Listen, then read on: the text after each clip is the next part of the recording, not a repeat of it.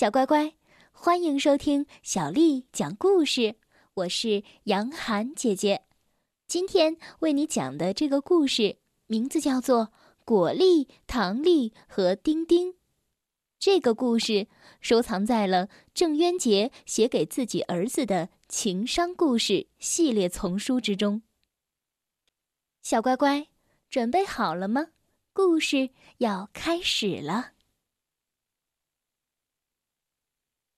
小老鼠果粒和糖粒跟爸爸妈妈生活在一起。现在爸爸妈妈老了，于是找食物的工作全都落在了果粒和糖粒的身上。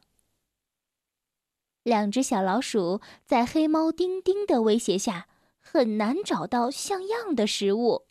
一家人过着饥一顿饱一顿的生活。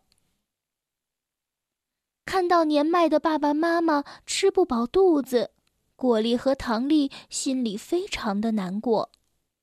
糖粒想到了一个非常好的办法，他说：“我听说音乐能治病，说不定也能解饿吧。”于是，糖粒趁丁丁出去的机会，他和果粒把房子里的录音机搬回了家。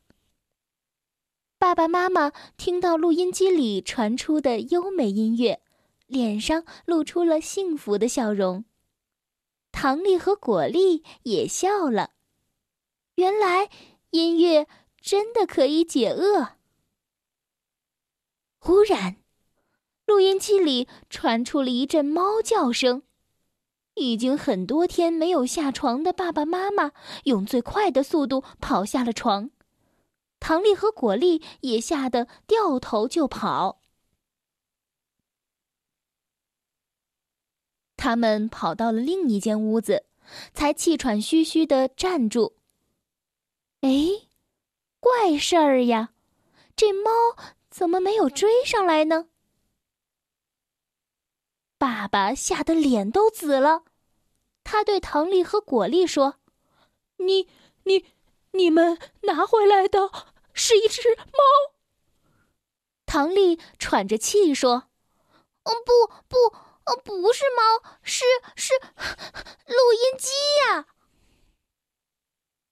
唐丽想，明明是录音机嘛。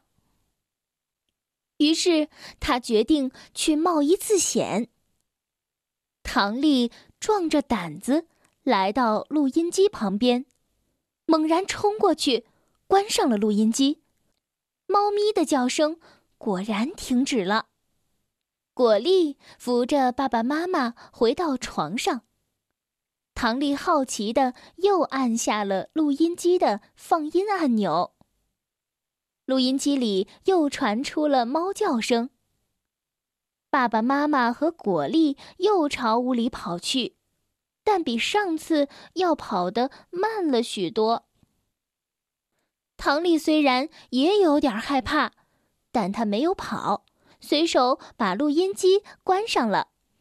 就这样啊，反复开关了几次，连爸爸妈妈也不跑了。唐丽和果粒就更甭说了，还能和着猫叫、打拍子呢。唐丽的全家都欣赏着音乐，一直到他们的肚子里的咕噜声超过了音乐声为止。糖粒和果粒接着出去找吃的。当果粒和糖粒找到了几颗花生，正要往家搬的时候，丁丁已经在暗处盯上了他们。丁丁悄悄地接近了果粒和糖粒，他忽然大叫一声：“喵！”怪事儿！这果粒和糖粒听到猫叫，没有像往常那样掉头就跑，而是很从容的站在那儿，慢慢的回过头来。原来准备冲上去的丁丁愣住了，他想：他们怎么不跑呀？莫不是有了什么特殊的本领？丁丁啊，曾经在一本书上看到过，传说呀，还有会吃猫的老鼠呢。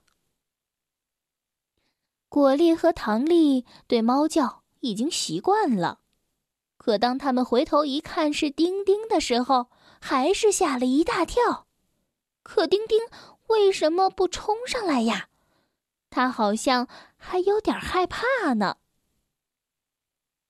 果粒、糖粒和丁丁就这么对峙着。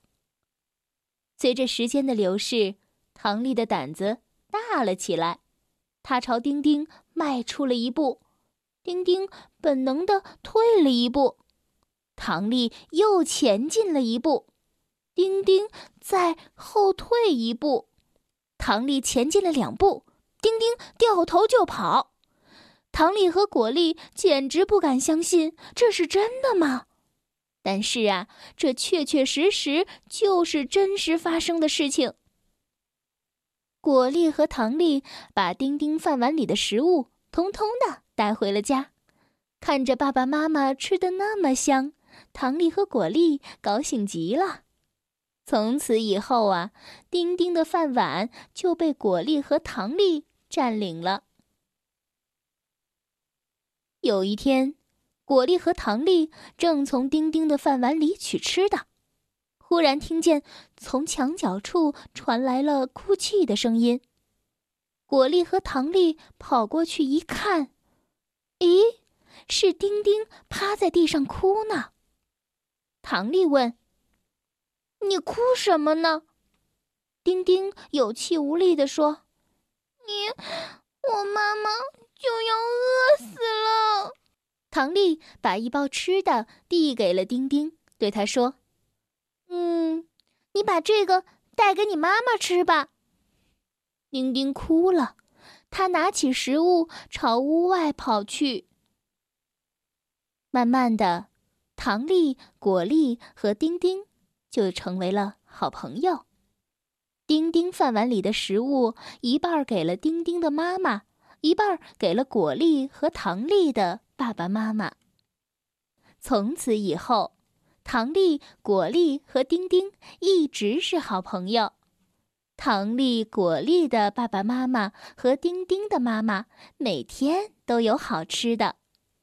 唐丽、果粒和丁丁的孩子们出生之后，也成为了很好很好的朋友，在同一座房子里和睦而愉快的相处着。听故事的小乖乖，今天的故事就为你讲到这儿。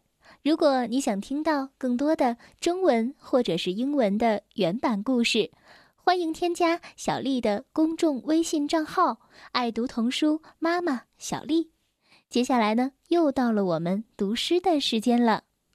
今天为你读的这首诗是清代的诗人高鼎写的《村居》。村居，高鼎。草长莺飞二月天，拂堤杨柳醉春烟。儿童散学归来早，忙趁东风放纸鸢。村居，高鼎。草长莺飞二月天，拂堤杨柳醉春烟。儿童散学归来早。忙趁东风放纸鸢。村居，高鼎。草长莺飞二月天，拂堤杨柳醉春烟。儿童散学归来早，忙趁东风放纸鸢。